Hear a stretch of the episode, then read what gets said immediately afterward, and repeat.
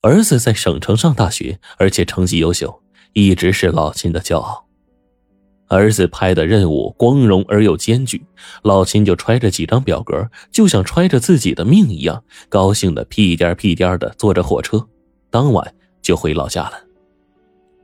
第二天一大早，老秦到了站，一下火车他也顾不上回家，直奔乡政府。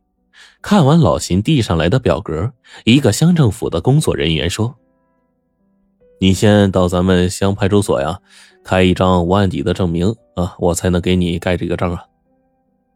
派出所就在乡政府旁边，老秦一路小跑来到派出所，接待他的是一位姓陈的警官。陈警官把老秦的身份信息输入电脑，老秦被行政拘留三日的信息就一下子跳了出来。陈警官瞥了老秦一眼，问他开这张证明做什么呀？老秦很骄傲的说了儿子的事陈警官叹息说：“哎呀，你呀，有行政拘留三天的案底，虽然不是很严重，但是恐怕对你儿子有影响啊。”老秦一听，只觉得脑袋嗡一下子，差点一屁股坐在地上。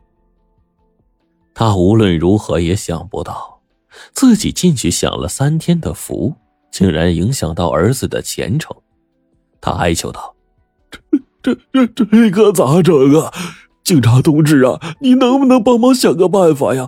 我儿子能有这样的机会可不容易呀。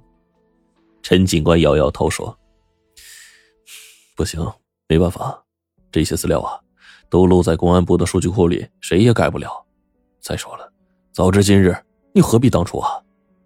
听陈警官这么说，老秦是又难受又委屈，忍不住咧开嘴哭道。可可是我是冤枉的呀！坏人被抓喊冤枉，倒也不是什么稀奇的事但是老秦一大把年纪了，还哭得跟个孩子似的。陈警官看了就于心不忍，问老秦到底是怎么一回事啊？老秦是一把鼻涕一把泪，把事情的经过原原本本的给讲述了一遍。陈警官听完。惊的是目瞪口呆呀！看老秦的样子，也根本不像是在说谎。陈警官急忙站起身，拍拍老秦的肩膀，安慰道：“他说，你先别哭了。如果正如你说的，那你可以申请撤销行政处罚。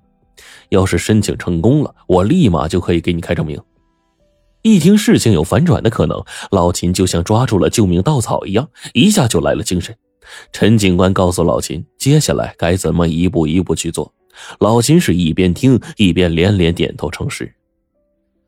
老秦心里对陈警官充满了感激，千恩万谢之后，他离开了派出所，乡政府也没必要去了。他赶紧掏出手机，疯狂的拨打大山和小江的电话。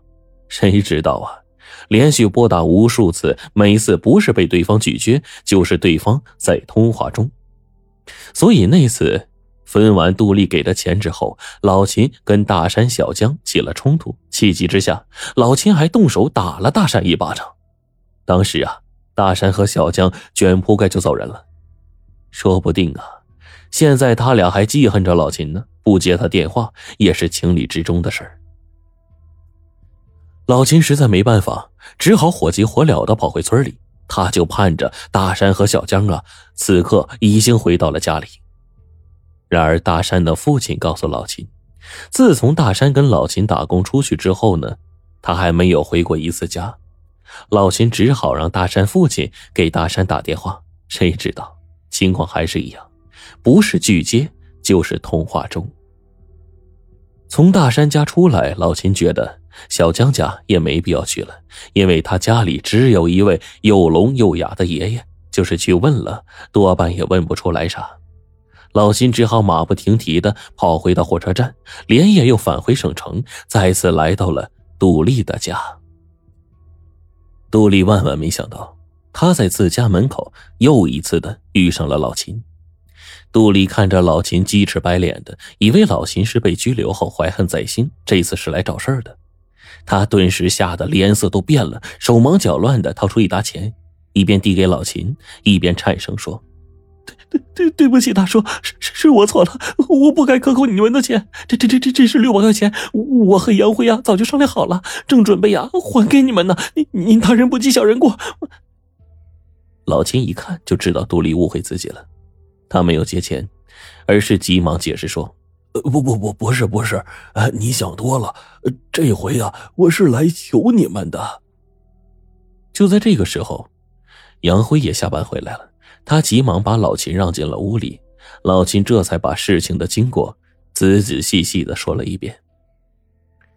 那一天，杜丽无故克扣了老秦的六百块钱之后，大山和小江气不过，都嚷嚷着要去找杜丽理论，被老秦给极力阻拦了下来。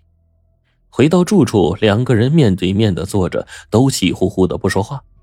突然，大山对小江说：“哎，小娟儿。”刚才给那女的安防盗窗啊，我用的是小一号的膨胀螺丝，一点都不牢固。我用手轻轻一抽就出来了。要不然咱俩找个机会。话音未落呢，一旁的老秦猛地站了起来。他听出了大山的弦外之音，他这是留了后手啊，是想带着小江去干坏事啊。带着他俩干活，老秦是每天都提心吊胆的，就怕这俩熊孩子再干出什么违法犯罪的事来。现在看来，还真是狗改不了吃屎，烂泥扶不上墙啊！老秦是气坏了，二话不说，抬手就给了大山一巴掌，嘴里还骂道：“鬼迷心窍的东西！你们从里面才出来几天呢？这伤疤还没好，就忘了疼了啊！”大山猝不及防，猛地挨了老秦一巴掌，顿时觉得眼冒金星，脑瓜子是嗡嗡直响啊！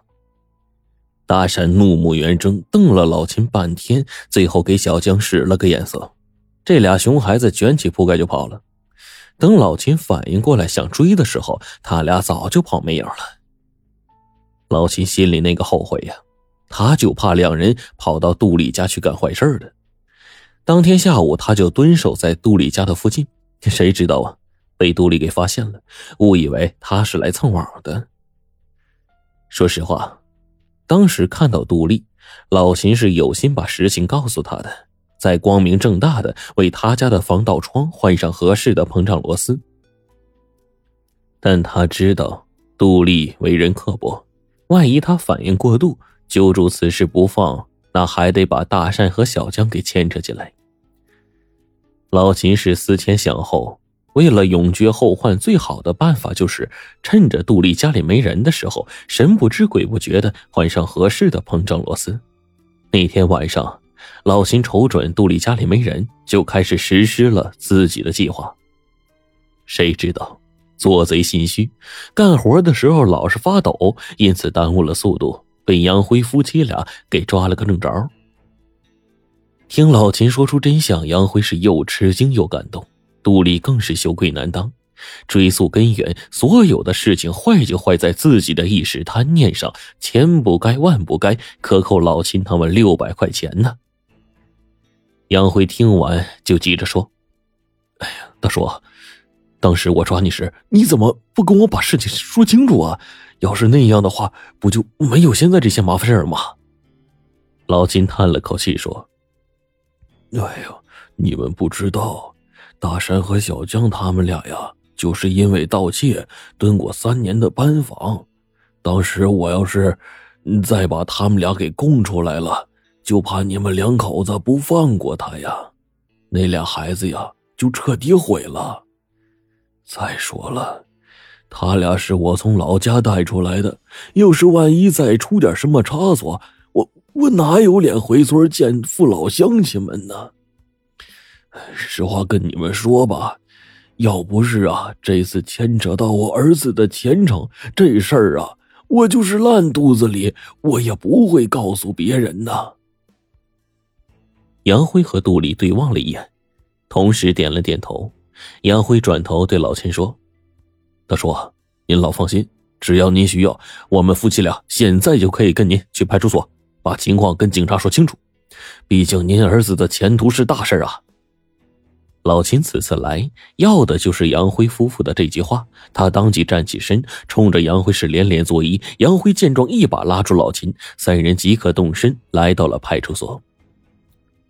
派出所内，老秦把事情原原本本的经过都告诉了审讯他的所长。